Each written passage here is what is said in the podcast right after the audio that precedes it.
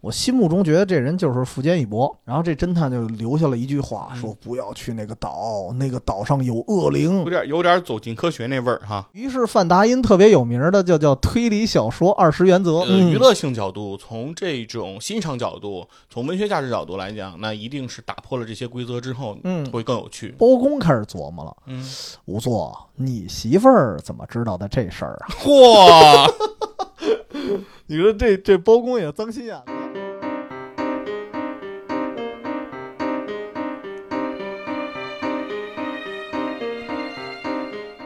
大家好，欢迎收听《远方周末计划》，我是主持人 T C。喜云佛嗯，本周啊，本周又是叫什么烧脑之周啊啊，，动脑子，动脑子啊，因为有时候我觉得周末的时候，就是咱们偶尔看看什么推理剧啊，看看什么这个，或者啊，直接去玩场密室，嗯，也都是不错的选择。对，玩个剧本杀是吧？嗯对， 剧本杀，因为今天这话题也恰恰是因为跟军服，嗯，包括各大友台一块儿玩了一场这个，这是叫剧本杀吧？我剧其本实杀不太懂。剧本杀，嗯，然后呢，勾起了好多回忆，哦，因为当时咱们玩的那东西跟我这看的这本小说虽然剧情不一样嗯，但是设计其实很像。很相近是吧？对，嗯，这是一个我在差不多得在十多年前看的一推理小说了，哟，叫《钟表馆幽灵》。钟表馆幽灵，然后当时也是第一次，因为他那翻封面嘛，嗯写着叫新本格推理，哦，新本格推理，我当时就懵了，嗯我说旧本格我都不知道是什么， 怎么给我来新本格，我也不知道是嗯什么意思，反正就看着挺过瘾。然后自此以后呢，就一发不可收拾。哦，然后之后其实也大概就知道了什么叫新本格，什么叫。当然也也也也不叫旧本格啊，啊哦人家叫本格，还有变就革，是有本格、新本格、变革是吧？对，有一大堆风格，啊啊，然后当时也知道了这个事儿，所以今天我们这个节目啊，可能是分两段。 ，OK，前半段呢，我们先给大家在不剧透的情况下啊，嗯，讲讲《钟表馆的幽灵》这本书。嗯，讲讲它是什么个故事呗？对，嗯然后后半段呢，我们就解释一下这个新本格呀，嗯还有什么本格呀、变革，以及一些其他的推理派别，嗯大概是怎么回事儿，省得大家每次一一听一听人说有点懵。这个《钟表馆幽灵》这个是本小说是吧？对，啊，有然后有拍成影视作品吗？没有，很可惜。哦没有哈。其实我一直觉得它应该拍成影视作品，哦，挺适合的，嗯，而且它长度也不长。为什么周末推荐呢？我当时就是周末看的 哦，能看完是吧？啊，当然周末也确实逃了一个选修课啊。嗯那会儿还上大学呢。嗯，这个小说当时给我的感觉是什么啊？就是看完了特别的昏昏沉沉的，哦哟因为它是密室嘛。啊，密室给人的什么感觉？就是呃，与外世外界隔绝，嗯然后隔绝了之后，你的时间呀，你包括天气呀，你包括整个的一个环境都是封闭的暴风雪山庄，啊。对，暴风雪山庄，而且它比暴风雪山庄还要严重，就是它完全是一密闭空间。哦，然后我当时也是就逃了一周末的课，躺在床上就没下床啊，嗯，就一直看，看了一个周末，看完了之后。真看完了，有一种拨云见日的感觉。哦，虽然那天看完了时候好像已经是晚上了，嗯，如果你周末去看的话啊，嗯稍微还真是有一点压抑。哦，对，就是你觉得深陷其中，嗯，但是这我觉得才是它的魅力。嗯对，就是看完了有一种，哎呀，你完全沉浸，完全沉浸进去，就是当时的什么烦恼都忘了。嗯对，这是我喜欢它的最大的一个初衷。嗯，在讲剧情之前，我还是讲讲这个，稍微说一下它背景啊。好的，这个作者叫临时行人，然后“时”是一个特别生僻的字儿，是一个八九十的“十嗯，”，带一走之儿。 哦，我知道，啊对日本好多好像都有这个都有这个字，对嗯，日本有一部分人用这个名字，然后咱国内好像查字典你也能查着，哦但是好像咱们没什么用法。哦，对，然后这个叫临时行人，他就是新本格派的一个代表人物。代表人物了，这人也是一多面手啊，什么都写，也写恐怖小说，哦，也写推理小说。真正他开始写这个所谓的叫馆系列啊，嗯，他不是只有一部《钟表馆》哦，好多馆儿，啊，什么这馆那馆，什么十角馆嗯杀人预告，什么水车馆幻影，一大个一大系列。他是八七年开始写这个管系列，其实挺早了，但是我嗯看的时候比较晚。嗯，然后呢，基本上当时的进度是每年他能写一到两部，哦，非常高产。然后呢，他缺陷是什么啊？嗯这人我一直在我心目中，我觉得啊，因为我不知道这人长什么样，嗯，我只是看介绍，我心目中觉得这人就是富坚义博，哦，就富坚老贼。为什么呀？就是他写的那个小说，尤其是最初的时候特别惊艳，嗯管系列就是特别上头，就一看起来就停不住。虽然我当时顺序是反的，其实钟表馆是他九二年写的，哦，比较后期的作品，对，比较后期，而且对于对于它的高产期是它的高产期的末期，嗯因为写完了钟表馆之后，就是十二年后，他才写了新篇。哦，那就已经是两千年以后的事儿了。对，然后特别慢，然后这一点我就觉得有一点啊，前期积极，后期懒散啊， 啊，非挣常挣着像钱了，啊，非常像某人。嗯而且这个黑暗馆，我后来看的时候，当然不是说批评啊，嗯，黑暗馆看的我是也浑浑噩噩的，然哦，后我不知道是因为它氛围描写的问题，还是说最后它叙述问题，嗯以至于我说有机会我再重看一次吧，就就不敢批评人家。嗯，但是确实是我有一种烂尾的错觉，所以也像富坚。嗯，当然还有最重要的一个什么麻将圣手，哦，也是搓麻高手。对这大哥不但是麻将圣手，还得过奖。哎呦， 专业的全日本好像有一个什么什么类似于麻雀奖，啊，这哥们儿还得过奖。就是也可以看出啊，他可能是心思非常缜密的一人，嗯，玩麻将精嘛于计算，然后，当然，钟表馆是这个系列里，我因为我看的顺序确实不对，啊，嗯，我是先看的这个，嗯就是他前期作品里最后一部。嗯然后呢，但是这一部确实是把我带入坑了。然后再加上这一部是当时得了日本那个什么日本推理作家大赏的，哦嗯，他不是他成名作，但是一个获奖作品。啊，这个人呢，先介绍这么多，因为待会儿咱们介绍这个呃推理小说的风格体系的时候，待会儿会细说。行，先说这个故事啊，对这故事其实挺逗的。为什么说逗呢？嗯因为它这个管系列就是每一集是一个独立的故事，嗯，独立成章，对。但是呢，就是一般你比如说福尔摩斯啊，嗯或者什么这个大侦探波罗啊，嗯它会有一个主线是一个人，嗯，是一个对侦探。对，啊随着他的视角走嘛，他这个呢，故事也是一个侦探加上侦探一个朋友，嗯这两个人嗯算是以他们的视角去走，但是他还多了一个线索，就是这个馆。哦，这个几乎啊，所有的馆全都是一个人造的，就是他在故事设定里边哦，是同一个设计师，叫中村青司。你可以理解为在故事里是一个受诅咒的人嗯，凡是他设计的馆啊，就出事儿，啊就得出事儿嗯，啊。然后这个钟表馆大概是什么呢？其实，在说是日本，呃，大概是在镰仓那个位置有一个深山老林镰仓，嗯啊，有一个大富翁啊，当然也肯定是有点钱的人才能嗯聘请一个设计师、嗯啊，设计师怪才还是聘请人家来给我修建一个大别野。嗯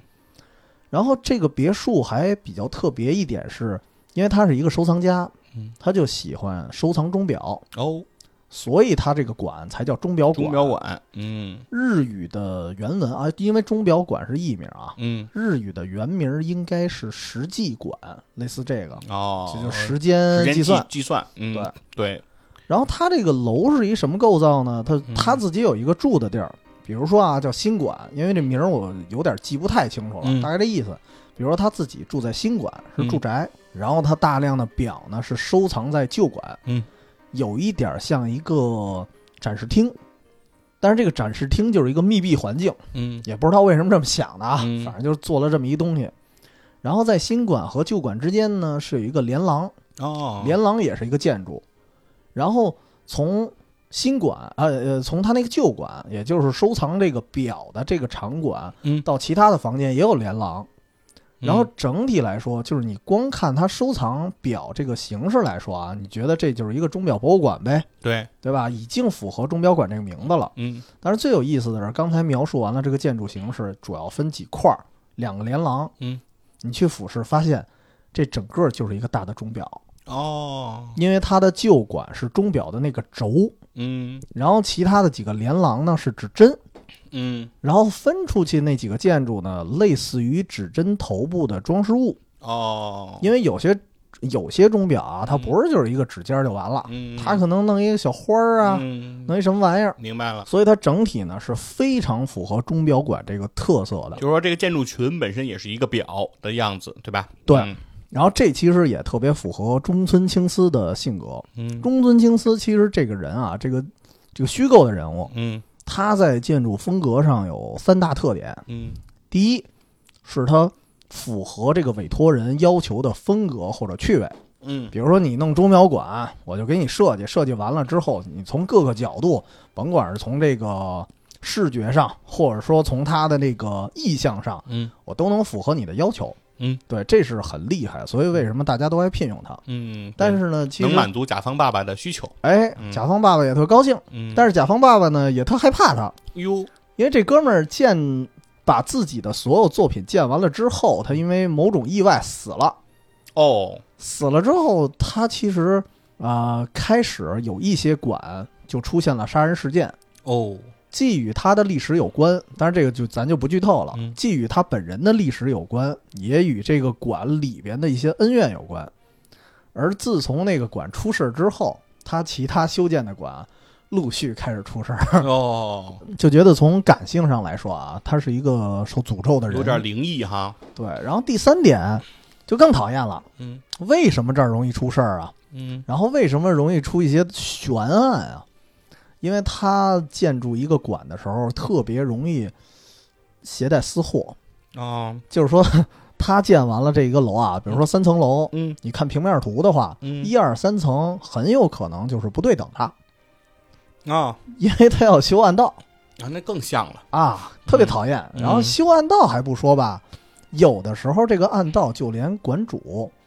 都不知道，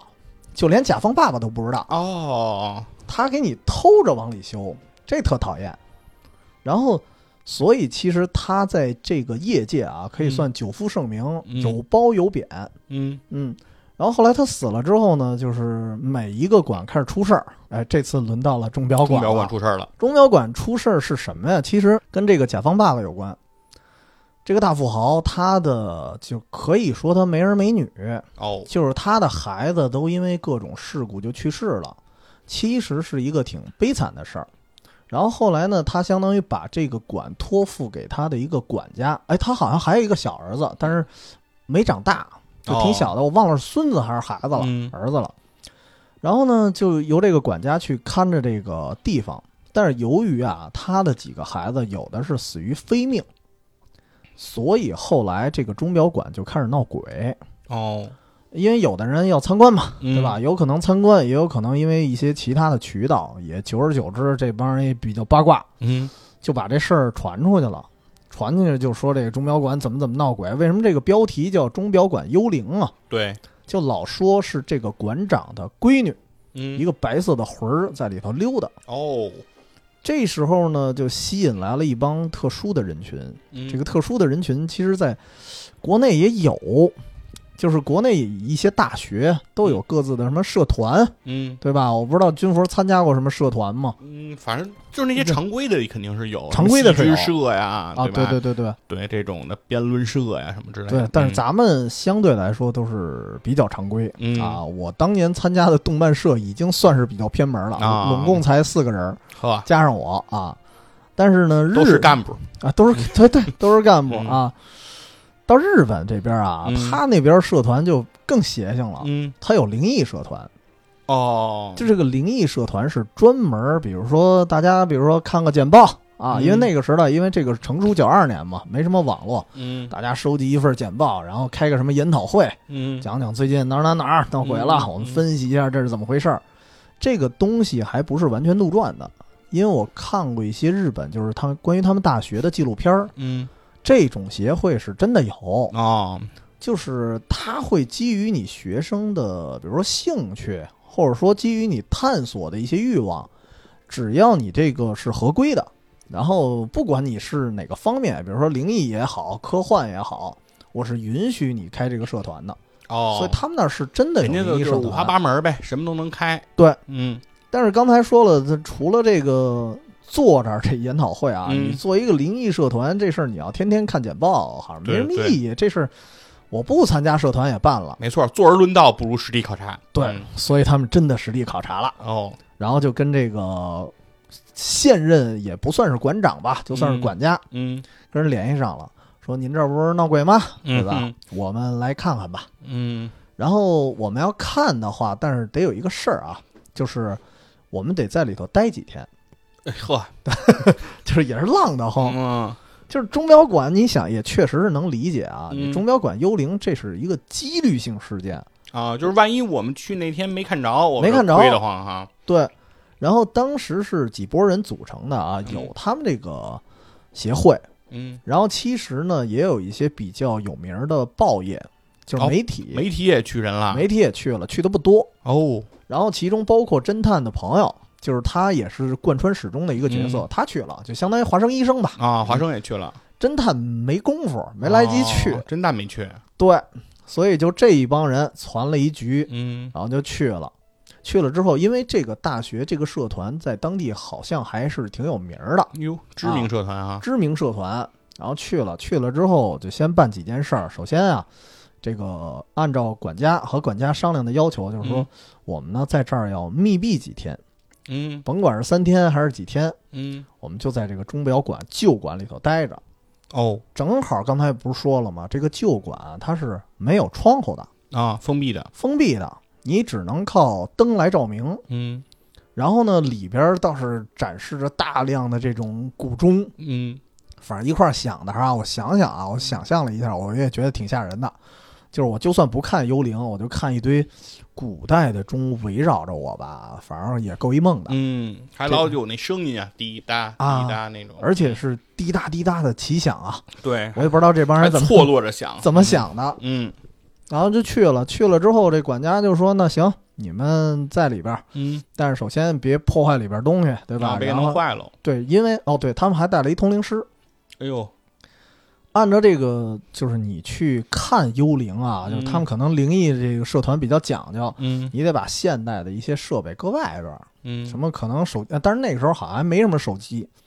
反正就把一些通讯设备吧啊搁到外边儿，嗯，然后这帮人就进去了。进去了之后呢，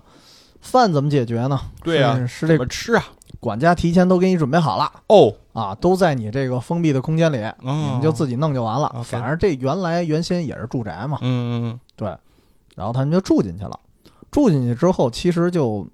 开始进入了一种非常俗套的暴风雨山庄模式嗯，啊，就开始死人了哎呦，啊。然后再加上呢，因为跟管家商量好了，嗯您三天后再给我们开门，啊，就是说这三天无论发生什么事情都不要来打扰我们而且我们也联系不到外界，啊，这个比较麻烦，我们联系不出去就，是我们出事儿了，我们也反正也告诉不了你，也告诉不了你，嗯你就三天后给我们开门就完了。所以这帮人就相当于憋在里边了，嗯。憋在里边，但是人人自危嘛。你有一个人被杀呢，肯定是互相嗯，琢磨、互相指责。而且我是我是觉得啊，嗯很多这种就是推理小说，或者说包括恐怖故事，特别讨厌的有一点啊嗯，就是越恐怖，大家越分头行动，啊，越不一块儿待着吧啊，，越不一块儿待着，嗯非得让人一一让人干死。啊，我逐个击破是吧？啊，我也不知道怎么想的。然后我记得其中有一个人，呃，他的他的就是那个媒体口来的那个人是一嗯个摄影师，哦，他好像是死的特别早的一个，嗯，因为他的职责就是拍幽灵，哦，所以记记录这个是吧？对当嗯时大家认为确实是幽灵作祟，是嗯为什么？是因为这个摄影师他一直在拍。可能是因为拍到了什么，哦，拍照东西了，然后当天晚上他的那个摄影机被砸了一个粉碎，哎呦，然后他也被杀了。然后具体是谁呢？也不知道。嗯，后来逐个的，像什么通灵师啊，然后还有有一个人还想逃出去嗯，他踩着椅子，因为还有一个非常小的一天窗，哦，想逃出去，然后发现天窗也打不开，然后没多久这人反正也死了。哎呦，然后最后最后只剩下一个人，其实出去了。嗯，，对，就这点儿，咱不说那么细，就是大概你也能知道，因为这个侦探的朋友贯穿始终的华生医生，他绝对是不会死的。啊，对，死了没这故事呗？，对，所嗯以这个人呢，就是他算是一个整个事件的见证者和描述者。啊然后那最后幸存的就是他，最后幸存的是他，哦，那些社团的全全挂了。全挂了。然后哦我一琢磨，不对呀、这个嗯华生医生他不可能是凶手啊，对啊，对吧？嗯，然后有可能的凶手那只剩下外界的那些，就是大庄主的后人，包括嗯管家，包括那个小男孩，只可能是他们了。对，知道他们进去的这些人。对嗯，但是那时候侦探已经来了，侦探是因为没法进去，嗯他做客，他在这个新馆待着，所以大家都见面了，嗯天天抬头不见低头见的，说嗯你没有杀人时间呀，嗯所以这事儿就一直搞不明白。嗯然后直到这个侦探和他这个华生医生开始俩人对接整个发生的过程，因为这华生医生啊，就咱、嗯咱给他代称华生了啊，行他有一特点，他爱写日记。哦，也不是他刻意的要写，因为毕竟发生人命案了，嗯他必须得记录一下子。所以通过他记录中的蛛丝马迹，最后找到了真凶哦，啊。然后到这儿呢，我们就不说那么细了，因为我一旦说错了某一个词啊，有可能从手法到凶手，嗯您全都知道了，哦，那这个看着就没什么意义了。行反正总总体来说，只是给一个提示啊。啊，临时行人所有的几乎啊，几嗯乎所有的故事都和错位有关。错位，对，嗯只要掌握了这个原则，其实还是比较容易推理的，嗯，啊但是是还是很难，因为它的故事的迷惑性实在是太强了，嗯，他的文字有一些诱导的感觉，是不对是诱导的感觉。让你去忽略某些事情。嗨，这就跟咱们上次玩的那本儿似的。嗯，对，把我给诱导了。我以为某人的演技超级优 秀，然后发现哦，原来剧本就那么写的。嗯，在你眼里，恶霸波是神一样的存在，对，是吧？真是神一样的存在。嗯然后这个故事啊，我们就讲这么多。嗯如果有兴趣的朋友，我觉得还是挺推荐您一个周末去看看。而且这个好在哪儿呢？就是现在啊，就是它有一个新一版本儿。哦，我看的那会儿说，十年前当时看的那个老版本儿，译制上听说啊是有一些错误，哦，对，有一些小错误，可能无伤大雅。嗯，但是如果现在看新译的版本啊，可能感觉会更好。哦，包括我刚才描述的这个馆的一些构造，嗯，新译的版本是直接有图的。哦呀，这个漂亮了。对，嗯这个省了你好多事儿。对对对，你能很容易带入进去，然后对很容易知道他们说的每一个地点都是在什么位置，吧？嗯，这就相当于你现在就是玩一个密室游戏似对的。对对对对，给你交代这些背景嘛，对吧？嗯，对，然后而且而且我其实是因为那时候看比较早啊，嗯我没想到啊，从没想过有一天你会发现密室逃脱这个事儿变成真实的游戏了。啊，就可以线下来玩了，是不是？对，其实我还挺感谢这个模式的，嗯就是以前我们就是看小说，嗯，然后那时候因为这个东西也没拍成个电视电视，也嗯没拍成电影，嗯，所以你只能说全靠脑补。对，没错，对，然后这是不单脑补啊，不单不需要脑补，你还能真实去体验了，我觉得还是挺有意思的事儿。是，但是这时候就问题来了，嗯因为一旦现在玩密室或者玩什么推理本儿，嗯他动不动就给你讲啊，你们是玩本格本儿嗯还是玩变革本儿，嗯，是是是，嗯乍一聊就懵了。对，感觉特别的高深，对嗯特别专业，是对吧？对对对对，这嗯这个你对他大概有什么样的了解吗？初步的一些了解啊，好像就是说，如果你说本格，嗯好像讲的就是一些比较传统的，嗯，就是说这个凶手的这些视角吧，就是嗯你的视角。这个书啊，或者说你玩的这游戏也好，嗯，它都这个所有的要素都是应该给你呈现出来的对，啊，就是说不会有一些比较完整。对，不会有一些说线索就是故意不告诉你，嗯，然后或者说比如说有什么双胞胎，嗯什么这个多重人格啊，啊，对，就这种情况，对吧？让人觉得就是很无厘头。对，很无厘头对比如，你说然后这是又有一点俗套。对，你你说感这觉人是嗯说一直说这人是个好人，嗯你也觉得是个好人，书里从来描写的他也是都是个好人，对，但是最后揭秘的时候说啊，他虽然看上去是个好人，实际上他内心有一个杀人恶魔，嗨，这不就死期临近那孙淳吗？ 是说是这个杀人恶魔干的啊，嗯啊。就是这种，就可能会给你感觉有点，就是觉得，就比如说我的推理啊，我的什么不是特不是特就别嗯浪的有，费了，是吧对，不是特别有效，嗯而这而本格可能更重要的就是说，你是在和作者和创作者进行一场智力的较量。哎，没错对，他把所有的证据呢都摆在你面前，嗯但是有可能你就是往往会忽略。对，他依靠一些细节去制胜嘛。对对我我的理解，这就是本格。嗯然后所谓变革，我的我的理解就是说呀，嗯，不这样的就是变革，对，就刚才你说那几种呗，对对对什么双重性格啊，对什么双胞对，胎啊、就是就是一神了怪儿，就是一神了怪了的，嗯，就是超自然啦。然后说有些事儿特意不告诉你，嗯，其实特简单，那就是不告诉你，啊最对后再告诉你是，然后就是这种，对，其实你这理解吧，我觉得啊，嗯好像真没错儿，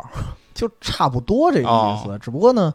可能说起来稍微的再复杂一点，、嗯，就是我们也借着这个今天聊这个小说的机会啊，是，就把这个事儿给大家盘盘。嗯，对，梳理梳理，对，因为推理小说的风格啊实在是太多了，嗯，然后本格、变革这俩说法其实是基于推理小说，肯哦，肯定不是因为有了密室逃脱才有的这词儿嗯啊，而且这个词儿概念特别早了。嗯，差不多得是上个世纪的二十到三十年代吧。哦，这么早就有这个变革这个说法了，本格说法了，是对吧，啊差不多是一战、二战的间隙嗯就已经有了。然后呢，这个时代也比较久远。嗯然后，但是门派啊，嗯就是还有更丰富的，待会儿我们再说。嗯，我们好先说这俩。啊其实本格派啊，嗯你如果从根儿了倒，嗯那爱伦坡就是本格派，哦，只不过那时候没这词儿。这本格派你一听啊，好像就有点儿日范儿似的。嗯，对啊，感觉是，对，其实他就是准确来说啊，嗯我当时看了一本江户川乱步的书，嗯，在他的自序里头，当然不是江户川乱步啊，是那本嗯书的一个序去，里头说描述成江户川乱步是起了本格派这个名字的人。哦，他定义了这个本格派这个说法，对，但是后来我看的一些就是百科呀，一些科普，感觉嗯众说纷纭都有，嗯但是确实以他为代表最符合了。 ，OK，但是呢，准确来说，他还有一名字嗯，就叫古典派。哦，其实古，典派就好理解了，就古典主义呗，嗯，对吧？？就以前的那些黄金一代的，黄金一代包括谁啊？从爱伦坡出始阿伦坡、啊，然后后来到柯南道尔变成嗯巅峰，福尔摩斯，包括什么阿婆呀，嗯就这一票人，嗯他们这一派其实全都是古典派，嗯，只不过当时不用这名儿，因为当时凡是写推理小说的都这么写，啊，对，对吧？万变不离其宗，嗯，都是讲破案嘛，对，对吧都是就是讲破案。把证据罗列，然后大看一个高智商的人是怎么组合这些证据，对怎么推理出他的作案手法，是吧？而且那个时候，其实咱比如说多说一句，说爱伦坡，嗯，爱伦坡他不是这事儿始祖吗？其实爱伦坡写的一些就是非常黑暗的小说居多，嗯写的比较诡异的，包括他的诗句，有时候听着就比顾城还顾城啊，嗯比顾城那黑暗多了。然后，但是他写的推理小说也有，只有五，哦非常少，不是他的这主流作品，就是说，不是主流作品。嗯但是为什么他的地位特别高？嗯，就是因为它五部小说是五种形式，这五种形式，比如说啊，比较有名的是莫格街凶杀案嗯，是密室，对，玛丽罗杰一案是安乐椅上的神探，哦，还有一个叫你是凶手，这就是侦探和凶手的错位，有一个叫金甲虫密码，嗯还有一个应该叫失窃的信，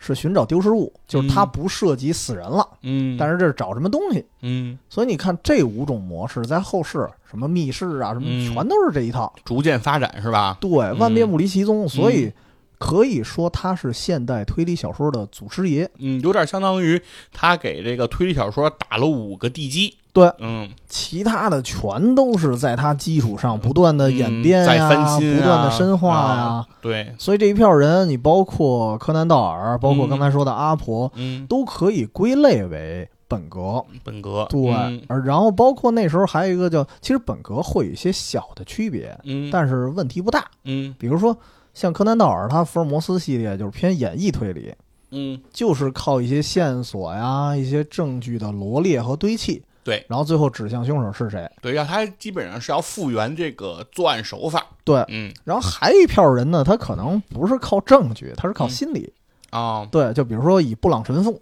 嗯然后以他为就是以布朗神父为代表的这一帮人啊，布朗神父是虚拟人物，嗯他作者叫什么我忘了。嗯呃，以他为代表呢是开始心理派了，但是心理派其实它的逻辑是不变的，嗯还是从心理上的蛛丝马迹去推断最后凶手是谁。所以这一大套虽然有一些微妙的差异，嗯但是整体来说不变。嗯，大差不差，然后这个咱们就得说到江户川乱步了啊，嗯就是之前是黄金时代，那江户川乱步你可以理解为复兴哦，复兴时代。然后这哥们儿还是一个就是老一代的推理小说的一个小迷弟，哦，他特别崇拜爱伦坡，也特别崇拜什么福尔摩斯、柯南道尔什么的。哦，然后以至于什么样呢？江户川乱步，你乍一听好像不像什么日本人的名字，怎么还乱步啊？对吧？嗯，其实这是他的笔名儿。哦，然后在日本，他这个笔名的谐音就是爱伦坡。哦，这个乱步的意思，呃，他包括应该是包括了江户川。哦，江户川的对英文发音，然后江户川乱步整个的英文发音和爱伦坡很像是吗？跟爱伦坡的全名儿，全名应该很像哦明白了，对，这是他迷弟的一点，这是第一点。第二点呢，他也构造了一个侦探人物，叫嗯明智小五郎。嗯嗯，对，后来咱们知道这个特别有名的、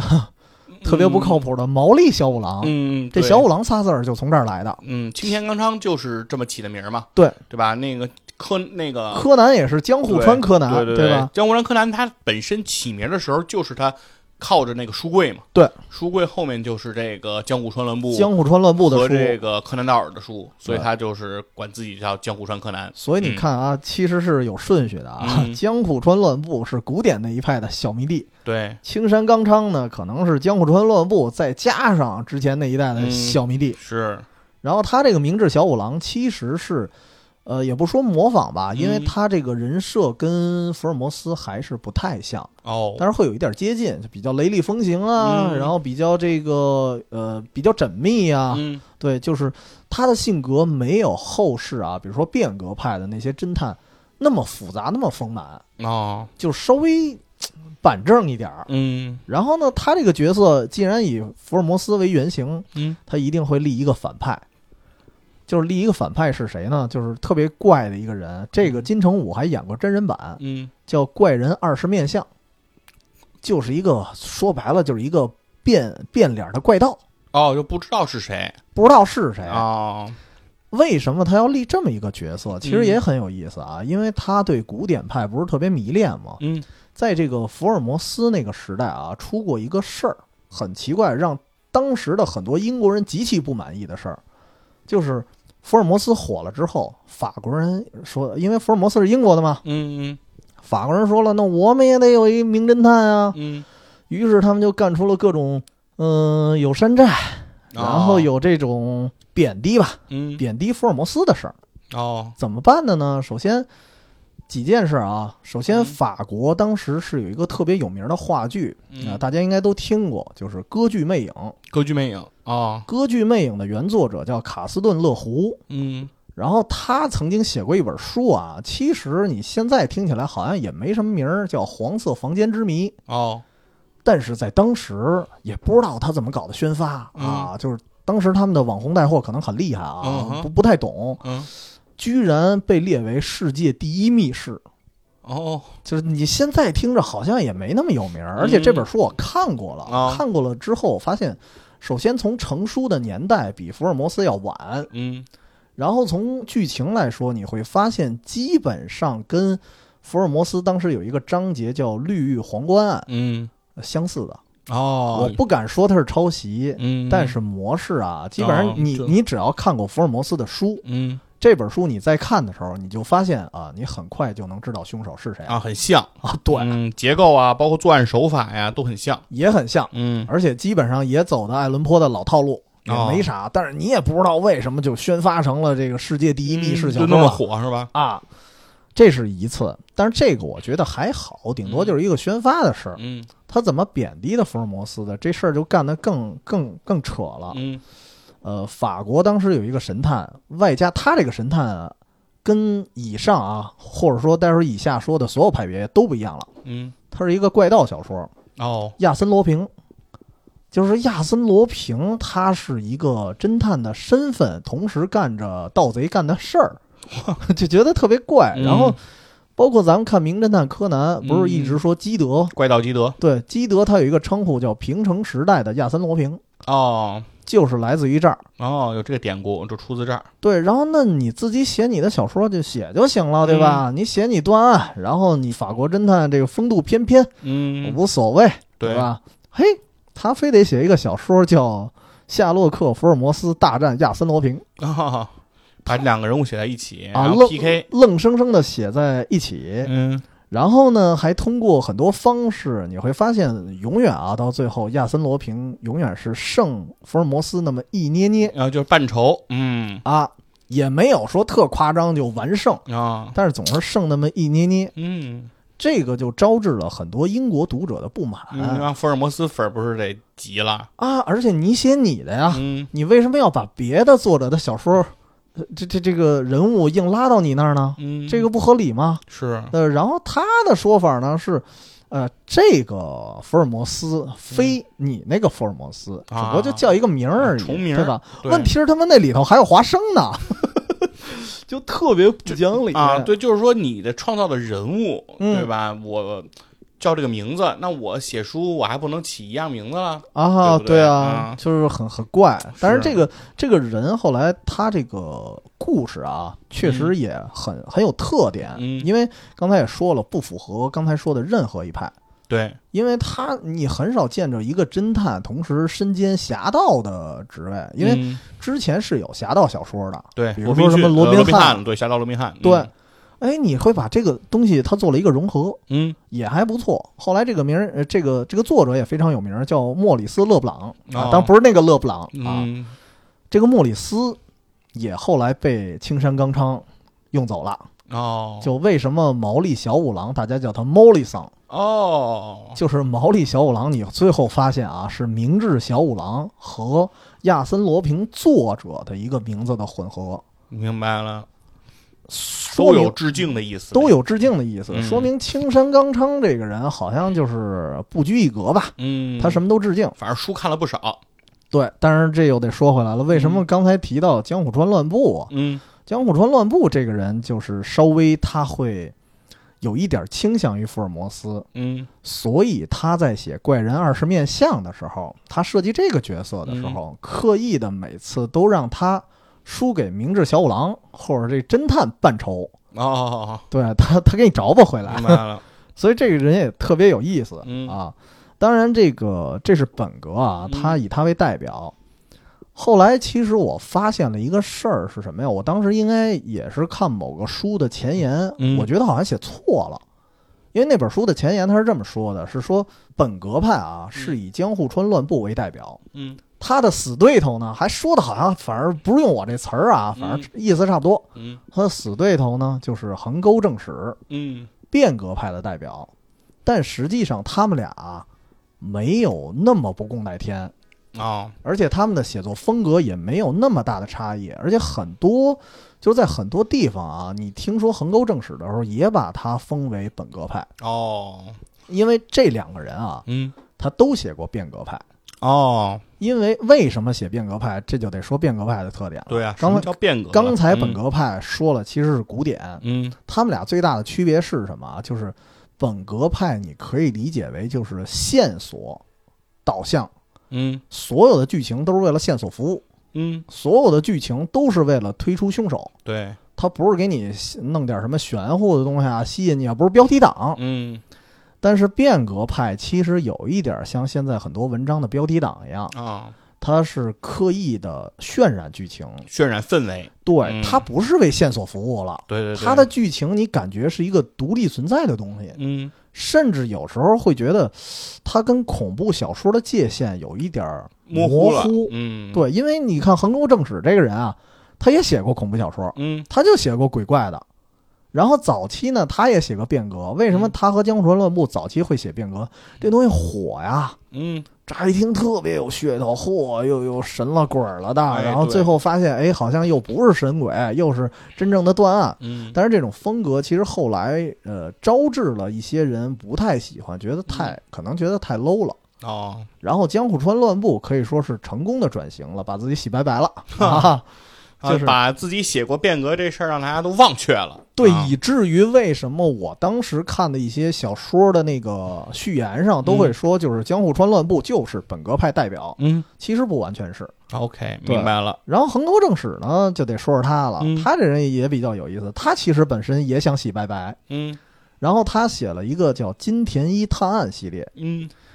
稍微解释一下啊，今天一您探案乍一听金田一，这样很很多人又懵好了，像很熟悉的样子嘛。对，嗯，因为这个在推理界有两个金田一，哟，嗯呃一个是横沟正史写的《金田一探案》。嗯，然后他的全名叫金田一耕助，金田一耕助，对，嗯可能是姓金田一，叫耕助。嗯然后这个人是他小说里的一个名侦探，也啊是一个过去的人物。然后他的风格还跟福尔摩斯有一点相近。哦，然后呢，另外一个人叫金田一一，金田一一，嗯对，他姓金田一，叫一，嗯就特别怪。嗯然后他比较成名的是《金田一少年事件本》儿，嗯，对，有漫画，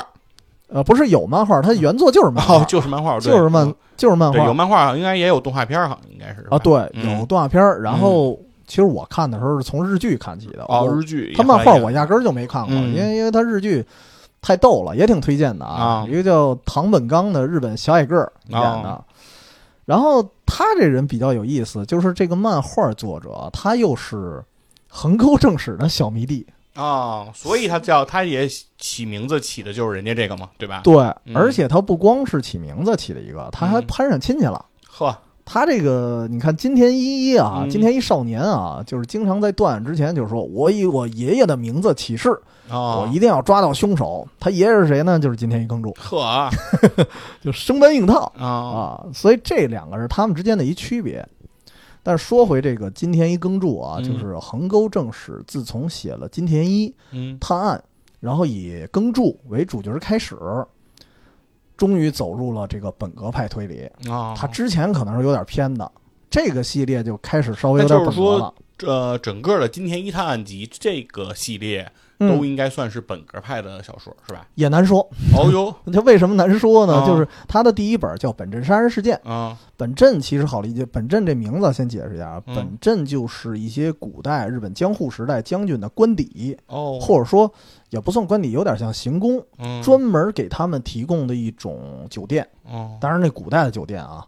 本镇杀人事件是这个系列的第一本儿。然后当时本镇杀人事件，它其实是借用了一些呃道具，嗯应该是有咱们经常看《名侦探柯南》也会出现，嗯就是好像是一个密室杀人，嗯但是那个密室杀人又没有暗道，嗯怎么解决呢？嗯就是用各种奇奇怪怪的滚轮儿啊、哦说滑轮儿啊这些东我知西道鱼线呀、什么的啊，对，就嗯经常爱用鱼线，嗯，锁上门以后，然后再通过那个滑轮和鱼线把钥匙再放回对死者的兜里，对啊，吧？还得借助什么冰啊，嗯借助水车这种计时器，嗯，嗯类似的一样。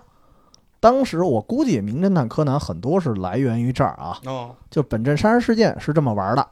看起来非常的本格，嗯对吧？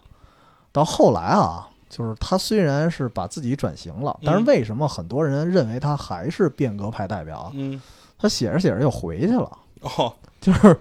可能是因为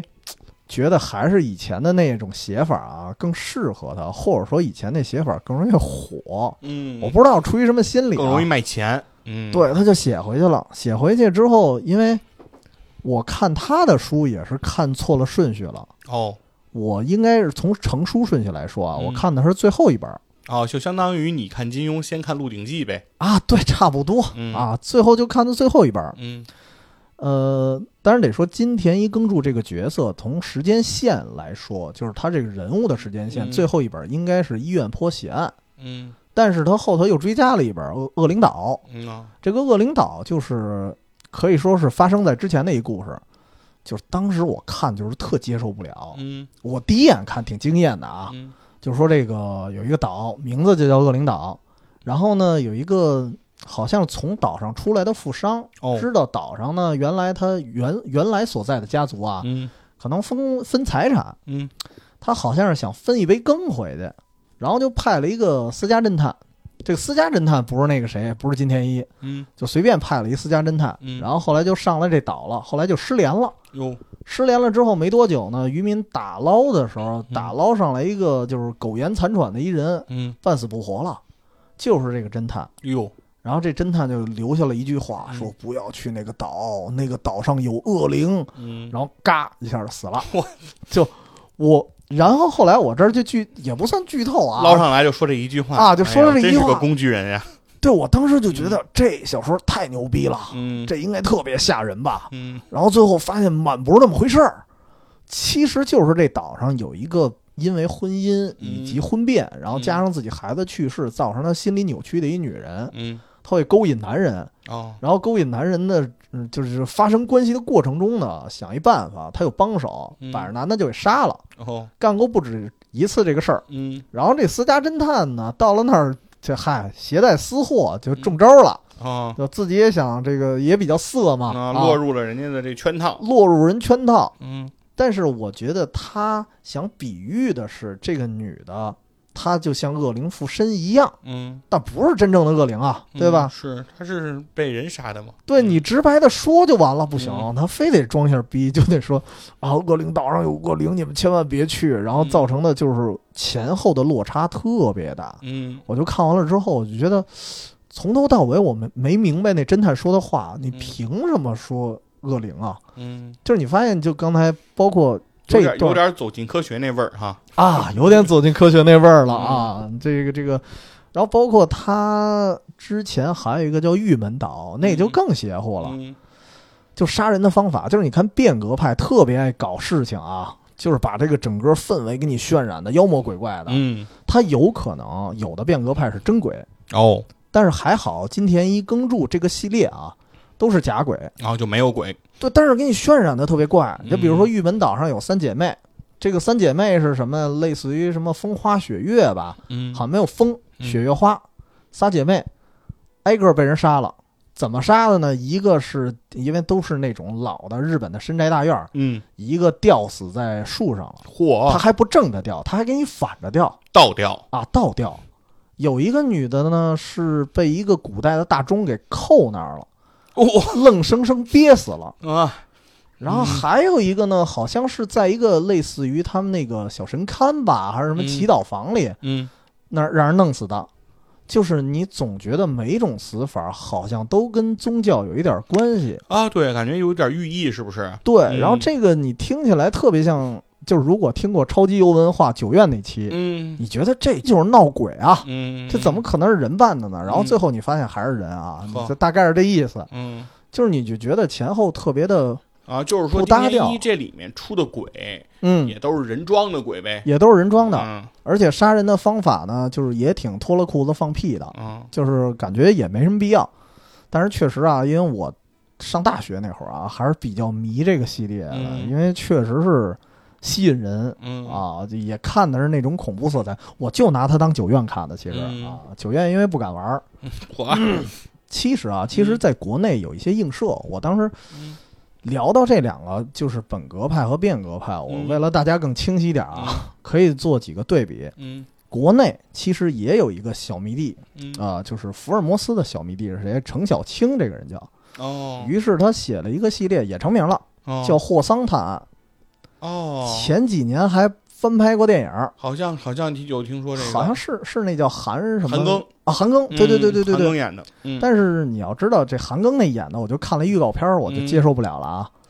特别像一个赛博朋克时装秀。嚯，但是啊，《霍桑探案》是民国为背景的，对，就完全不是一东西。啊就是民国，你感觉应该特别朴素，嗯然后《霍桑探案》我看过几集呀、嗯我的感觉其实他模仿福尔摩斯已经模仿的相当好了，就已经非常接近本格了。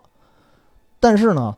就是这这个本格是咱们早期的，后来也不知道为什么啊，嗯后来这个本格可能在国内发展的也不是很好，嗯，我就觉是得本格派比较难，特别难。对，因为相当于说你得设计一个案子，对对吧？然后你还得把这些线索给人家铺陈出来，对然后你还得比这个，就是你还得能把握读者的心理，对对吧？让读者还操控他们，嗯没有去注意你已经铺下来的这个扣儿，然后在最后你解开的时候，让他们恍然大明恍白，然恍然大悟，对吧？吧？这个就对我觉得难度还是比较大的，而且嗯其实就跟你说的是，它是读者跟作者之间的一场一场对抗，对对对，对，因为有一些啊，比如说嗯艾勒里·奎恩、嗯这个人，他写推理小说的时候，甚至就会直接告诉你，就是现在嗯如果你想推出真凶的话，嗯我该给的线索已经给完了，嗯就是你可以不往下看了，你可以直接推 了，好对吧？如果你没本事推，那你就再看我啊，哦啊就大概这个意思。所以其实对于这个作者的要求，其实还是挺高的。对对挺高挺高高的，而且对于嗯读者要求也有一定门槛儿，就是因为你要扛过去那种枯燥，啊对对对，因为本格派吧，因为剧情刚才也说了，你像像玉门岛那个虽然很扯嗯，但是一看这仨人死法，你觉得特别吸引人啊，我就跟看恐怖小说似的。对呃，但是本格派不行，本格派你要是这么写的话，就有点儿你不知道故事的重点在哪儿了。对而且我觉得他人可能精力有限，你要是把精力放在了比如说这种恐怖色彩的渲染上，嗯，嗯你好像设置这个轨迹的精力就会减少。对对，所以相应的来说，它会有一个平衡。所以这时候出现了另外一个派别，嗯这派别也不能说人叫省事儿吧，嗯但是这个派别真的是非常吸引人，但是推理的元素被大打折扣。嗯就比如说啊，刚才不是正好说到国内了吗？嗯国内你看本格派一般，嗯但是社会派特别牛啊。哦对，比如说紫禁城啊，呵，对吧？ 谋杀官员系列，对，紫禁城它就算是一个社会派，因为啊这就得聊到社会派是一什么概念嗯了。其实跟本格和变革有一个巨大的区别在于哪儿啊？它的推理元素可能啊，只能说可能会比变革派还要少。嗯它只是这个案子整个给你讲完了之后，它是你可以理解为它应该叫悬疑小说。对，他会埋很多悬念。对，埋很多这个坑，对对，但是呢，它可能又不像是那种本格小说，嗯，把这些，因为本格小说有一个特点，嗯就是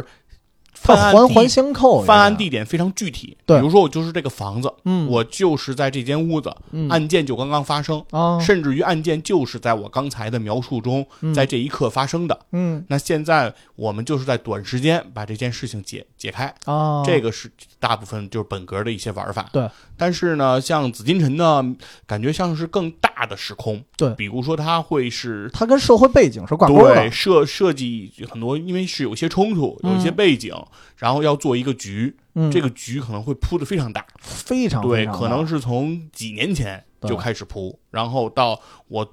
整个各个环节嗯躲过所有的摄像头，嗯，然后那个怎么换一个汽车，然后车牌子怎么做手脚，嗯等等这一系列的这些事情都在里面，所以它不可能，因为它的时空太大了，太大了，所以它就不可能在它前面的篇幅把所有的线索和所有的证据都能给你交代清楚了。对，有些东西可能就是你也不会关注，嗯就作为作者当作为读者，你当时看到那儿的时候你是不会关注的。对，因为确实是。就是因为社会派推理吸引过来的人，嗯他本身很有可能他不是本格派推理的书迷，嗯，对，很可能是这样。没错，然后社会派其实大概是这个样子啊，嗯就跟咱们说的差不多。其实当时有一个特别好玩的比喻啊，嗯就说本格、变革和社会派怎么去区分，嗯，都是审问犯人。对，本格派怎么审问呢？嗯凶手是不是你？嗯然后本格派说可能是我，也可能不是我，嗯，但是是你得找线索。嗯然后变革派是什么呢？变革派也是问你是不是凶手，嗯嗯凶手可能会说不是我，嗯然后到最后你会发现真的不是他， 因为是某个完全超乎你想象之外的人，甚至有可能是这种怪异的力量啊，嗯这个什什么什么灵异力量啊，嗯对。然后到了社会派呢，嗯说凶手是不是你？嗯，然后凶手是我，嗯但是是社会的 错，对，就是这个样子。对对对，其实嗯很多对，尤其像紫禁城的很多作品中，嗯，其实一开篇他没有隐藏那个犯罪嫌疑人是谁，哦，对，对他其也实是只给，对其实很直给了，比如说嗯他的很多题目，比如说什么什么什么物理王子的什么高智商哦什么什么杀人，嗯 什么化学女王，啊，就是。一开头你就知道谁是物理天才，啊，对，对，刚一开篇你知道谁是花裙女王，其实啊你看这个啊，嗯就特别反而特别像咱们上期讲的死期临近，嗯你一开始就知道这人是凶手。嗯，但是你在过程中，警方干的是什么？他干的不是凶手是谁，他干的是是在揭露凶手的一些社会关系嗯以及他的一些背景。对，对，就是这么一故事。所以社会派这事儿啊，从故事性来说是强于以上两者的。嗯对，对，然后真正的他的始祖啊，当然不是紫金陈了啊，嗯肯他定不是他的始祖是松本清张，哦，但是松本清张的书我们没看过啊，嗯所以只能说别人了。其实现在咱们理解日本的一些社会派推理，可能更多人知道是东野圭吾，嗯，年年得奖，对，年年得奖，嗯然后他的作品可以说是拍成电视剧啊，对，影视电改编非常多，特别多。嗯你像光《白夜行》白就夜行多少个版本啊？拍了好多，嗯呃，但是他的书你会觉得很有意思，就是他是偏本格的社会派。为什么让我这么想啊？嗯就是如果你看《白夜行》，嗯你觉得这是完全的社会派；嗯，但是如果你看他有一本叫《恶意》，嗯还有几本放学后或者说《神探伽利略》嗯这个系列的神话，探伽利略，我觉得不太像是，就跟他其他的作品不是很很一样。对，嗯，对，更你接近本格那个神探伽利略。对刚才那放学后也是《神探伽利略》年轻的时候、这些事儿。哎，不，嗯不是，不是，呃那是另外一个。啊，就神探伽利略应该就算是挺本格的了。但是他揭露的问题也嗯确实是社会派揭露的问题。对对对就比如说嫌疑人 X 的现身，那个对，那个被杀的、被调包的人，对其实跟这个社会的关系、跟社会当时的经济状况是有直接联系的。对，而且就是嫌疑人 X 现身呢，嗯你会觉得他这里面制造不在场证明的这种嗯手法。嗯，和他的整个的这些能力都非常的强，嗯那这些其实也是偏这个呃本格派的这对，种还是做法偏本格。对，但是呢，他的这个人物的情感、嗯人物的动机这块儿又比较强。对在这个本格派小说里，一般很少能这么去不不凸显描述这么多对了，刻对画出一个人物。我只要给你逮着就完事儿了，这事儿就了结了。对我开始接下一个案子，开始挣钱了。对，就而这个。而在《嫌疑人 X 现身》里，就是对于食神这个形象的描写嗯，会非常的强。对所以这也是为什么影视作品热衷于去改编，嗯就是因为人物很丰富。人物很丰富，嗯好演。对而且，呃，我觉得社会派还有一个特别大的好处，就是它后续的一些探讨性嗯会特别强。嗯就是一旦他拍完了一个片子，或者说他一旦就是出了一本小说，你看《白夜行嗯》，至今大家还在讨论那个结尾，嗯，就是那个雪叫什么雪穗吧，对还是什么对对，他那要不女要孩儿转？嗯身离开，是，对吧？所以这其实也是社会派很有意思的一个地方。当然，我觉得东野圭吾算写的不错的，因为他对毕竟还是把本格的东西融进来了。对，但是要到恶意的话呢，嗯，我觉得又是另外一种，恶意吧，嗯其实又有一点像变革，对就是它剧情的渲染也很强，但是它对没有那么恐怖啊，它没有那么对它恐怖它。不是在渲染恐怖，而嗯是它是在渲染人性的复杂和人性的这种本真的恶，对对，啊其实还是嗯更偏社会吧，更非偏常社会。对我觉得更那个是更偏社会的，对跟他的那些可能差会会有一些差别。就是你看完了恶意，你嗯不会惊叹于。呃，犯罪分子的这种高超的技法对和这种巧思构想，你只是会惊异于这种人性的之中的这种险恶。嗯，对，而且还得解释一下社会派这个发展啊。嗯首先，现在确实是比较巅峰或者辉煌的，嗯但是呢，它的创始其实比较早，而且它的第一次辉煌其实并不是现在。哦，然后，而且那个时候啊，就是我、嗯我举一个例子，曾经嗯应该是忘了哪个年代了，但是我们嗯家有他的书，嗯还有一个比东野圭吾更前辈的人叫森村诚一，哦，是在我父母那一代嗯特别火，火到什么程度啊？首先，森村诚一最有名的书是叫《证明三部曲》，嗯野性的证明、人性的证明，还有青春的证明。你光听这名儿啊，就什么嗯野性啊、人性啊，嗯就知道要探讨的社会问题了是啊。然后火到什么程度啊？当时我亲耳听到，就一方面我这、嗯这几本我家都有，嗯还是那种一块多钱、两块多钱，就那、哦，我知道，那在那个时代的书涨价之前的书，嗯对，然后呢，看见一个特别奇幻的场景，就是我爸、我妈还有我叔叔婶儿，他们嗯坐在一起聊这本书。好探讨，对，我当时的感觉啊，那儿支上一话筒就是一档播客， 啊，就聊得特别正经。哦比如因为我很少见着父母那一代人聊书的，啊，对，可能聊电视剧啊，聊电影儿对，啊，但是聊书一般偏少，对，很少。嗯但是他们探讨那剧情，当时因为首先这嗯个证明三部曲他们不让我看啊，哦，因为里边有一些很黄很暴力的东西哦啊，，我嗯我特比死期临近还不啊，比看比是吧比那厉害，比那厉害啊。因为当时有有的地儿我都是长大了才看懂的啊，嗯小时候当时真没看懂，不知道什么意思啊。但是我大概知道剧情了，所以他们一聊的时候，我知道他们在聊什么。嗯就当时那个场景特别好玩儿，就是确实这个森村诚一，我觉得有兴趣大家可以看看，对他的推理性比我觉得比东野圭吾要差，啊，但是他的社会探讨性也很嗯强。社会拷问性很强，对，其实我一直认为，就是标准的社会派啊，嗯就是偏悬疑小说、悬念小说。对悬念，对，它不是这种推理或者侦探。对，对，而且，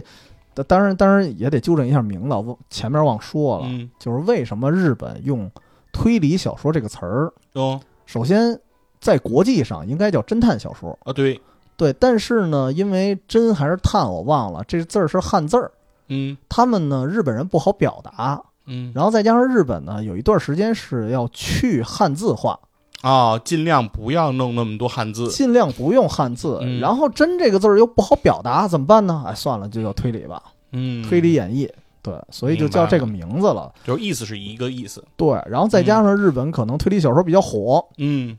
至少在亚洲范围内，它的影响力都是比较大的。对。其实要说起刚才说恶意嘛嗯的那个手法来说，其实我觉得也比较影响紫禁城。嗯，其实啊对，，在坏小孩的原著，你就啊能看出来，还最真后是对，其实是跟那个恶意是很像的哦，，非常像，非常对像。你这么说想起来了，对吧？最后嗯你其实跟跟那个影视作品不太一样，对对，那个后面其实那个原著是更更更暗黑的，更暗黑，对，然后他的手法其实也是用了那样一个办法，然后对让这个结局更暗黑的，更暗黑。嗯，哎对，嗯所以说这个其实说明，呃，紫禁城肯定是借鉴了不少关于日本的这个社会学的这种对，就是嗯因为社社毕会派毕的这毕种竟做社法嗯会派是那边起源的嘛，对吧？对，然后，其实还有一特别好玩的事儿啊嗯，就是刚才说到这三个派别啊，嗯本格、变革、社会，嗯呃，很多就比如说你看一些书啊，就包括我之前我说那个序言写的，我觉得有问题的。嗯其实我一直觉得他们几个之间没有那么不共戴天，他嗯们三个其实是更多的有一种穿插。啊，对，写过本格的人， 就刚才也说了，写过本格的人原先也是写变革出身的。嗯然后写变革的人写着写着，他的很多剧情也是变革为走向，嗯，或者可能变成了社会派的讨论，没错儿，对，都有可能。甚至有一些，你比如说变革啊，我又举一个咱俩当时讨论过的例子，嗯就是它跟恐怖小说的界限也是非常模糊的。嗯，因因为对咱俩有一次讨论谁呀、你记得吗？周德东，周德东，嗯周德东的小说我没看过，嗯，但是他开始了一个系列，他应该算一个丛书的创始人，叫对，七七三，七七三。七七三里有一个作者叫于以健，嗯这人我特喜欢。他写的，因为因为他因为我在成都当时上学嘛，嗯于以健写的小说全都是以成都为背景的。哦，以当地的环境为背景，对，然后他的小说其实因为咱知道七七三是恐怖小说系列嘛，没错儿，对吧？嗯但是于以健这个系列也是特别吓人，嗯但是没有鬼，从中作梗的还是人。啊，而且它整个的故事的发展也是一个像剥洋葱一样的过程，对，一点一点揭秘。它虽然没有一个真正意义上的侦探，嗯，但是实际上特别像一个侦破的过程。没错儿，对，然后它比较有名儿的一个小说就是《背后有人》，嗯，这个吴若甫还演过真人版电视剧。哦，就是你要是一纯恐怖小说的话，在咱国家体系下啊，肯定不能拍电视剧。嗯很难，很难很对，难嗯所以其实他这个方式，我觉得啊，如果硬掰扯，我觉得于以健就是变革派。对，其实我觉得文学呀、嗯是很难，就是说这样生硬的去分类，对对，对吧？因为比如说你说恐怖呢、惊悚、嗯悬疑、探案，我觉得很多这些东西都是会融合在一起的，对嗯对吧？比如说你咱们之前也聊过，说童年的时候看《大雨》，哎，对吧？这个其实你说它恐怖，它它也有恐怖的噱头，嗯，但是呢，后边儿它也有探案的元素，对也有这种侦破的感觉。因为大禹在我心目中那就是柯南啊，啊，是对我就工藤新一，嗯，我心目中那就是侦探小哥哥呀。嗯后来虽然变傻了吧， 虽然虽然后续的故事就变了啊，嗯嗯变味儿了。是，所以说就就是这种感觉。嗯包括其实你看这个《盗墓笔记》，嗯，这个《鬼吹灯》，对吧？它盗墓这种题材，对，就说是另外一个分类，但其中里面肯定也含有也有恐怖小说的对元素，恐怖、啊惊悚元素，同时也有悬疑，对，也有探案，对吧？然后你也有也有冒险小说，对你然后怎么算啊？也有这种社会人性，对， 是吧？你都能看出来。嗯其实就相当于说，当时看你说看武侠小说，嗯，对？吧？他讲的是这种那个侠之大者这些事哦情，他一样从中你也能看到爱情，对对吧？你也能看到这种男女之间的纠葛，而而且嗯如果你看古龙的啊，嗯就古龙的那个呃七种兵器系列，嗯，其中有几篇那完全就是侦探小说啊，对啊，对啊，对，就特别大的悬念，而且嗯还有那么一点本格呢。如果是如果这帮人不是会功夫的话，你觉得这就是本格派？嗯，对，只不过他会功夫，那可能变革了啊。对，说最明显的来说，嗯雪山飞狐就是非常。标准的暴风雪山庄，啊， 对吧？一上来第一个场景就是大家聚在了那个聚在那儿了，嗯那个个，那个大堂之上，嗯大厅之上，然后外面把那个绳索砍断，然后没有人能出得去，嗯、然后开始给大家讲故事，通过这些故事揭开一个一个谜底。哦哦，因为我没看过《雪山飞狐》啊，嗯它里面相当于是也是，比如说死了个人，然后大家不知道真凶是谁啊，还是什么呀？呃，它其实是说一桩陈年旧案，哦，然后，对，其实就是说想揭开的，其实就是胡一刀是怎么死的。嗯对，当时其实就是。呃呃，雪山飞狐的整个背景来说，就是那个那个暴风雪山庄的这个始作俑者，嗯，呃，就是胡斐。哦，对，然后胡斐其实相当于把大家困在了这里，我就要知道我爸是对被谁以杀的。对，以飞鸿这个名义，然后把大家等于相当于是呃骗上了这个山庄，嗯骗上山庄之后又把大家困在这里，然后最终其实是一段一步的揭开。嗯，然后那要这么理解呢，还真是。对，其实就是他最终其其实呃他是在等于是在解谜的一个过程，对其实也是非常有具有这个结构的。嗯，对，其实所以说文学作品没有那么能说严格的，就是把它分开。对我觉得真之所以给它去区分本格 啊，营销目的，没错儿，嗯这是书商逻辑。对，对吧？这是为了说我去卖这个作品。那如果我想卖一个作品，我怎么卖它？对吧？那我一定是要套入一个概念，嗯对就是它更像之前什么什么什么人对创作了什么什么东西。然后呢，我还在它上面好像有一个，呃，在这个基础上，对，有些好变像化，有了某种变化，有或者些说升级。改革。哎，对，这样的话呢，受众呢去更好的能形象的去理解这是一个什么样的产品，对对吧？能够给我带来什么样的满足，大家可能就是会比较有针对性的去购买。我觉得其实完全是一个营销逻辑。对营销逻辑。对所以这儿啊，我们又得说一个，呃，我觉得我真是觉得这个派别也是有点营销目的的、嗯啊，那就是刚才咱们说的钟表馆幽灵哦，新本格派了。呃，新本格派这个概念啊，得先嗯说一下，他是一个叫岛田庄司的人提出来的。哦，你可以理解为这个人啊，就是临时行人的引路人。哦，然后他呢，临时行人也也非常崇拜他，嗯一直崇拜到什么程度啊？你看岛田庄司他笔下的虚拟的侦探是谁啊？叫玉手洗劫。嗯，然后呢，临时行人他笔下的侦探叫岛田杰，嚯，就是把岛田和啊杰我搁拼在在一块儿儿。了吗？对，嗯，因为那会儿啊，其实确实跟这个社会派有一定关系了，嗯，就是社会派第一次辉煌，嗯，就是在他们那个年代，嗯，八十年代。嗯，然后当时这个本格变革都有点压不住这个社会派的风头了，哦，这时候怎么办呢嗯？岛田庄司说：“那我们来一个新本格派啊！”嗯，啊，其实所谓的新本格派，我觉得更像是把本格和变革做了一个融合，嗯，就是故事呢也很吸引你，嗯甚至啊故事很吓人，哦，对。然后呢，但是我的推理的这些线索、这些要素还十分的严谨，哦，我就是在两方面做了一个均衡。嗯，就能让我的书能完善的写出来，同时还吸引 你。啊，就是我明白了，就是说我的氛围的渲染也非常的强大，对然后情节的这种推动能力也比较强，对但同时呢，最终给你揭开谜底的时候，并不让你骂出那个“操的嘞”，对，差不多，是不差是不这意多，思就是啊不会让你觉得落差那么大。啊，然后这个事儿的执行者啊，只能说岛田庄司是提出来，嗯执行者是谁？啊临时行人。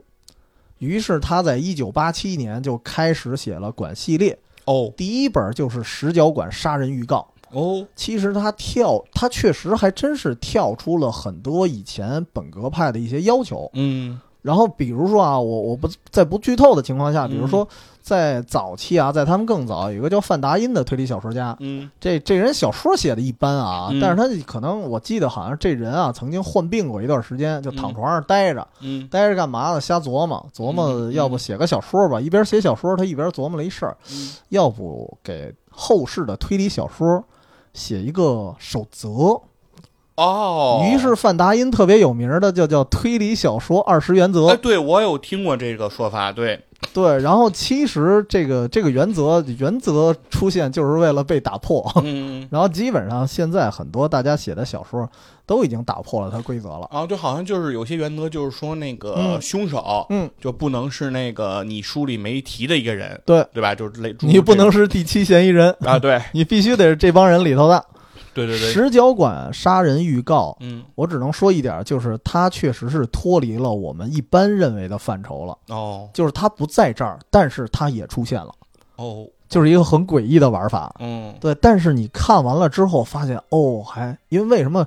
他他写就是临时行人开始写新本格派之后一炮而红，嗯，就是他又让你在意料之外，同时你又还在觉情得理之中，对、嗯我能理解，嗯我觉得 OK，、你这么说也能说得过去，对，能说得过去嗯啊、但是呢，但是也说临时行人为什么我认为他是富坚老贼呢？嗯就是他后半段啊，就开始，尤其是写到那个哪儿的时候，黑暗馆不死传说的时候，嗯我就懵了，我就觉得嗯你好像回到了变革派，哦，对，会有一种感觉啊。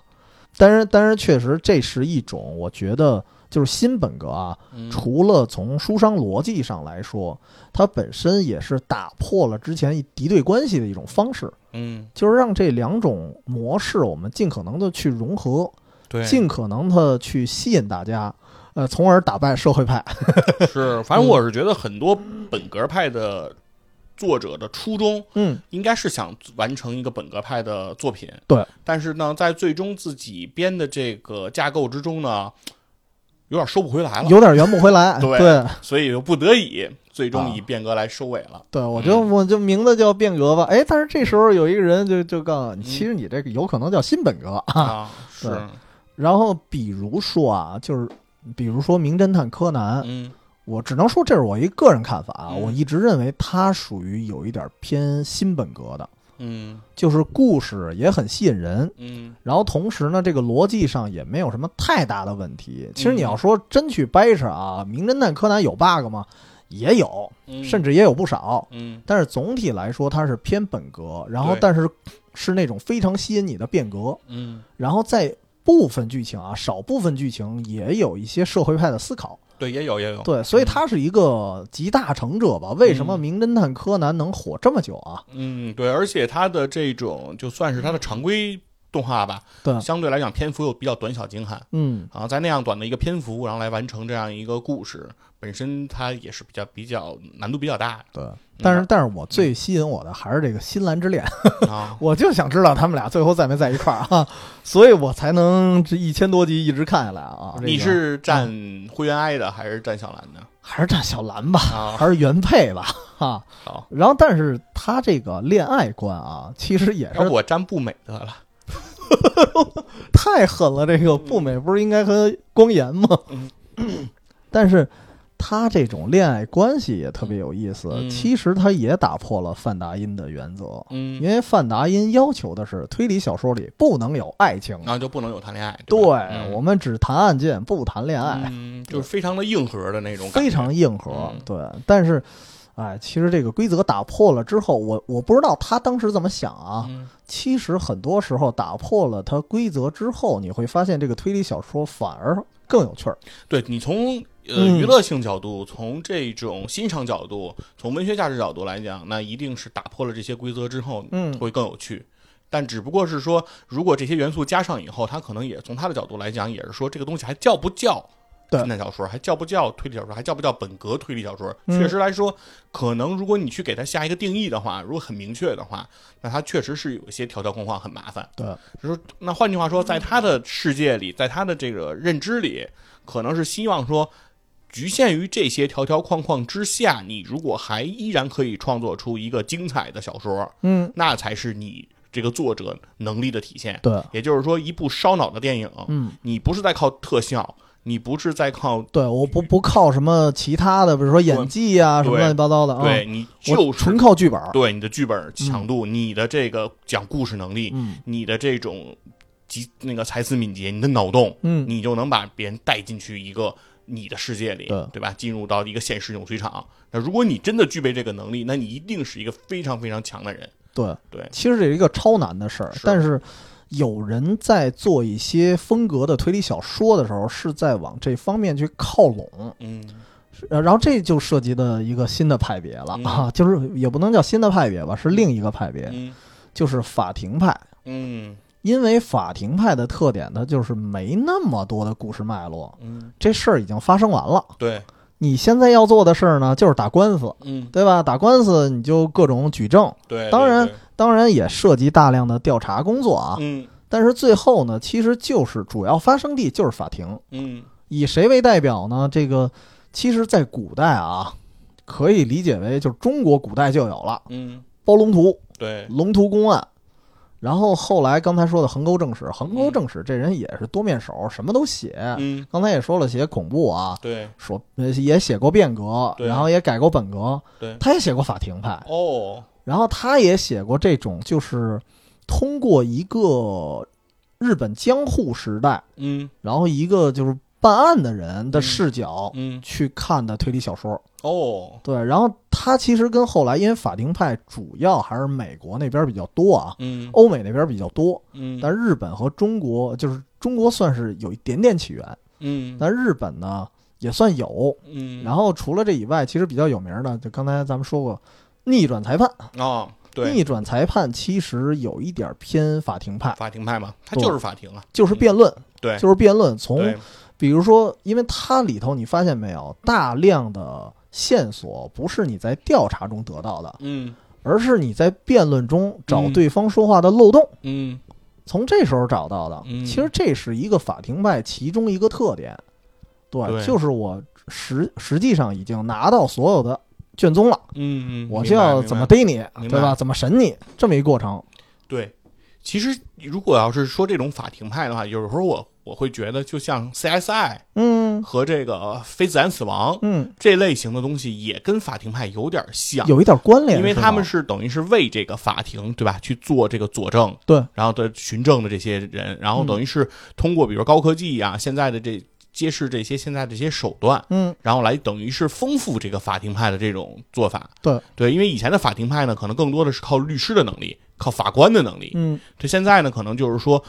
不仅仅是依靠我的推理，他把我的这个我的对职业范围扩大了，对对对吧？他相关的职业人等全都进来了，对啊他丰富了这个法庭派后面的这些支持的这个团队团队，对，嗯然后这个团队他们是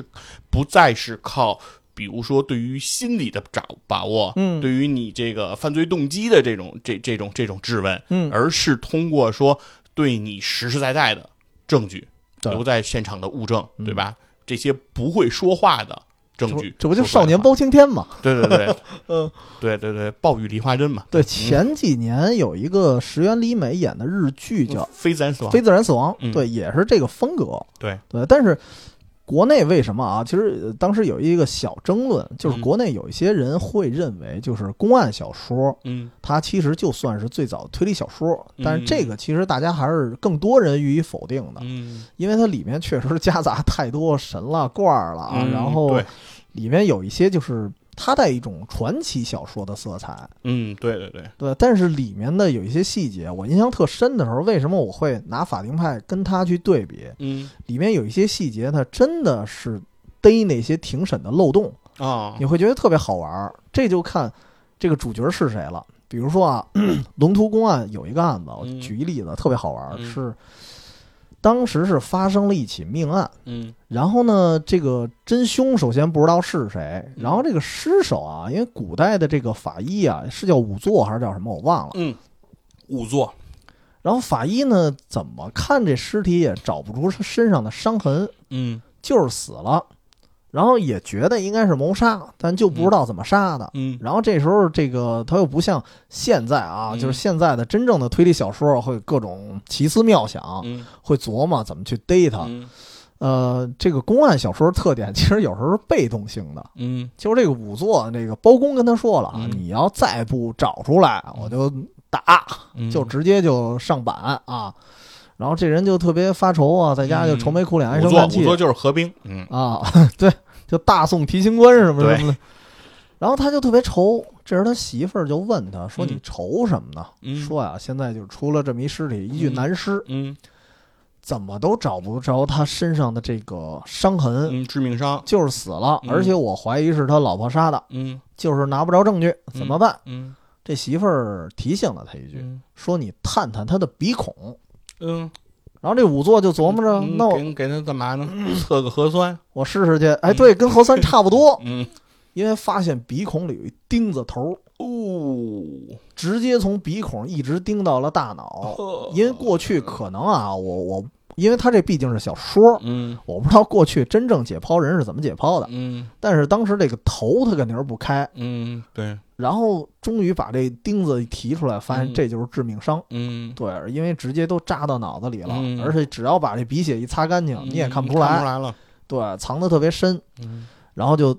通过这个方式再一来二去的，因为那时候啊也不需要直接证据，嗯然后说找着这凶器了，把他媳妇儿叫来一通打，嗯打完了就招了啊。这法，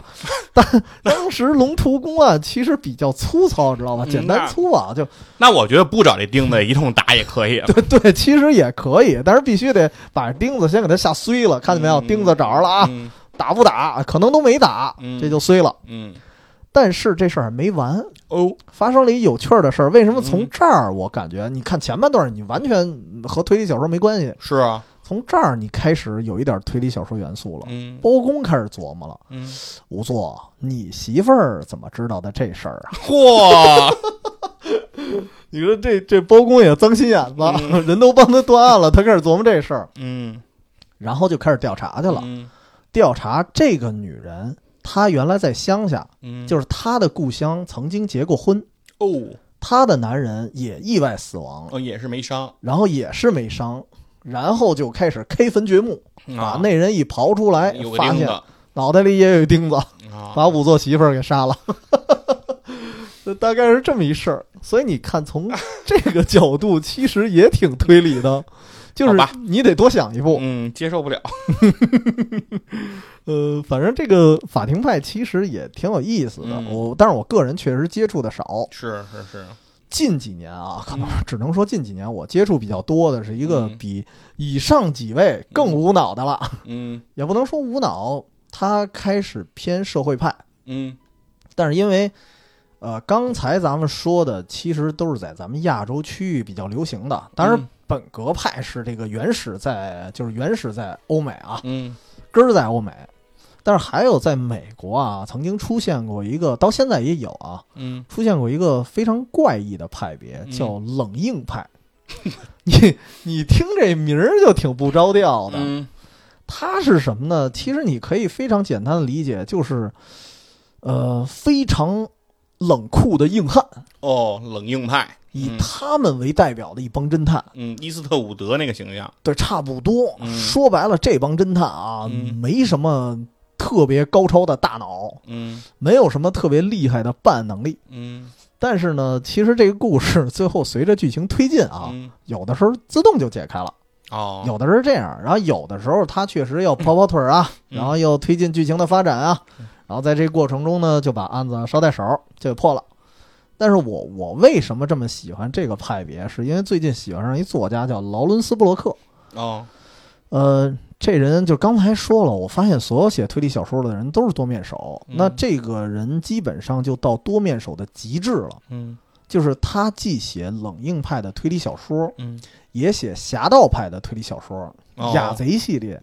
然后同时呢，他还是梁朝伟和王家卫特别喜欢的一个编剧，哦，并且邀请他来编剧了《蓝莓之夜》。嚯，这他妈明明是一爱情是嘛，啊，对吧？文艺就片儿啊，嗯，同时他还写黄色小说， 嚯 哟，什么都来。嗯，然后这个大哥比较有意思的是，他本人是一个酒鬼，哦长期酗酒，然后参加过戒酒会，哦，然后所以他的作品里跟他本人最贴合的，嗯刚才说了很多类型啊，嗯，但是最贴合的恰恰是那个冷硬派的侦探，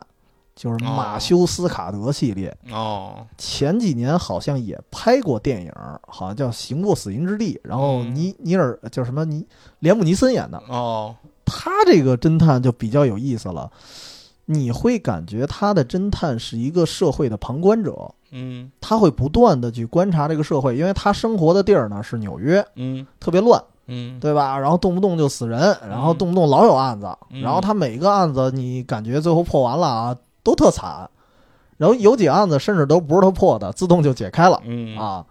然后反正都特别惨。他最有名儿的一个书应该叫嗯《八百万种死法》，可能很多人听过这名字。嗯，他最经典的一句话就是在这个城市里，他指的是纽约啊，纽约，在这个城市里，你没有什么值得骄傲的。嗯你唯值唯唯一值得骄傲的一件事儿，就是你可能有八百万种死法。 因为这这一集也写的特别逗，这一集嗯是有一个人被杀了之后，嗯是有一个嫌疑人的，嗯他一直在找这个嫌疑人，找了半天，你会发现，其实这源于啊，可嗯能是一帮、一场黑帮火拼，好吧，就是完全不着调。然后最后，所以为什么他那人特别悲观啊？嗯他就是觉得我推理了这么半天，我侦破了这么久，发现哦其实是黑帮仇 杀。对，所以他的感觉，而且黑帮仇杀是哪儿的黑帮啊？墨西哥的那帮嗯贩毒的，嗯然后贩毒的在哪儿最活跃？就美美国布鲁克林。就是你折腾半天，你会发现哦，那所有的事儿其实其实你会看到最后，觉得这不是社会派嘛？嗯，因对为，他所有的问题都在于对，然后还是社会问题，对、嗯社会问题，但是他唯独不一样的点就在于主角儿，因为冷硬派这个名儿就和主角儿有关，哦，而这个主角儿呢，他就是一硬汉，是，然后这个哥们儿就是因为也是一个长期酗酒，嗯然后不断的戒酒，然后不断的失败，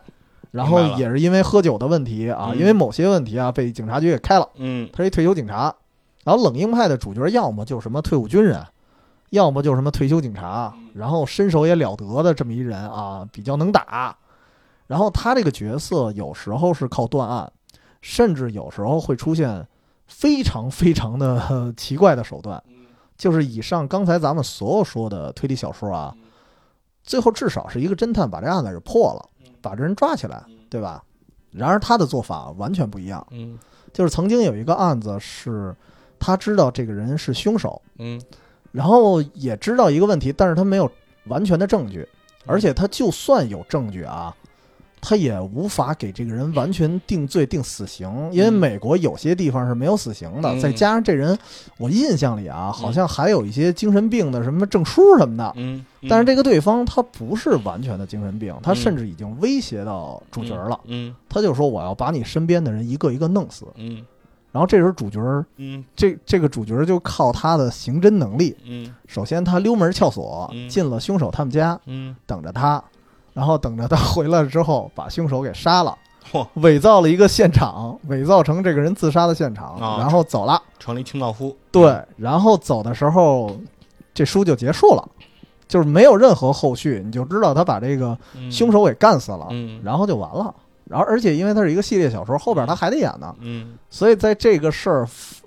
干完了之后，有一种就万花丛中过，片叶不沾身的感觉，就结束了。所以这种方式，嗯你以前的任何推理小说好像都没见过。是，嗯，对，这就是等于是超过了以前说判案之后目标是让他那个受到法律制裁，对哎这，样受到的一个嗯法目律标，制裁，对，它而其实有一点像，它其实有一点像美国的超级英雄或者蝙蝠侠那种类型嗯。它既是一个审判者，同时也是一个执法者。对对对，他对是最后是建诸于私刑了，对嗯建筑一私刑，嗯你可以理解为它就是一个义警。没错，对，意境。呃，反正我们聊了这么多啊，嗯基本上就是非涵盖常非常丰富， 对，门类非常的多啊。门类非常多。对，其实我感觉我 T C 真的就是一个侦探小说百科全书，呃，嗯，就是就是一宅宅男，嗯其实，没看过的还有很多。其实我特别想看的，实在没来及看的，嗯，还有一派别特逗，叫旅情派，哦，这名儿也挺逗，叫旅行的旅哈，情嗯感的情、在旅行途中，啊顺便旅行途中破点对案子，啊。然后代表人物有一个侦探，虚拟侦探叫浅见光彦，哦，就是名侦探柯南光彦的那个原型，光彦的的原型哦嗯，但是作者是谁呢？想不起来了哦啊，。所以这个等有机会的时候，我看完了再聊吧。嗯，所以今天呢，我们先聊这么多，好，算是一个对我们烧脑系列的抛砖引玉吧。对，有点意思，嗯有有机会的情况下，我们可能更多的说一些什么悬疑片儿啊，嗯什么，因为这这好像特别适合周末换换脑子， 嗯，对吧对？对，因为它特别容易让你沉浸其中。是嗯沉浸感会很强，而且现在这种线下的剧本杀呀、密室啊这种玩的东西也非常丰富。哦，对对对，，然后大家呢，现在就是呃，如果你在这个玩之前，嗯然后看一看这些片子，嗯，看一看这些作品，可能对你玩它呢也有一定的帮助。哦对然后你玩之后呢，你能意犹未尽，你再看一看这些作品，看一看这些片子，啊，还可真是能还能再嗯满足满足你这种推理啊、烧脑的欲望，对吧？嗯嗯那我们先今天先聊到这儿嗯，然后如果呢您也有特别推荐这种推理作品，或者说啊有什么这个剧本杀啊什么嗯的，哎也可以推荐给我们。然后大家万万一我们有机会，其实也可以尝试一下，给是您给您做个实地的测试啊嗯。当然报互销通有无嘛。对，嗯所以得加群报销给我们好嘞，啊。那我们的加群方式啊，不应该说公众号嗯是远方全拼加 FM，、嗯这里有我们的一些图文补充，同时会有我们的加群方式，期待着您和我们一块儿沟通。好嘞，下期节目，拜拜。拜拜。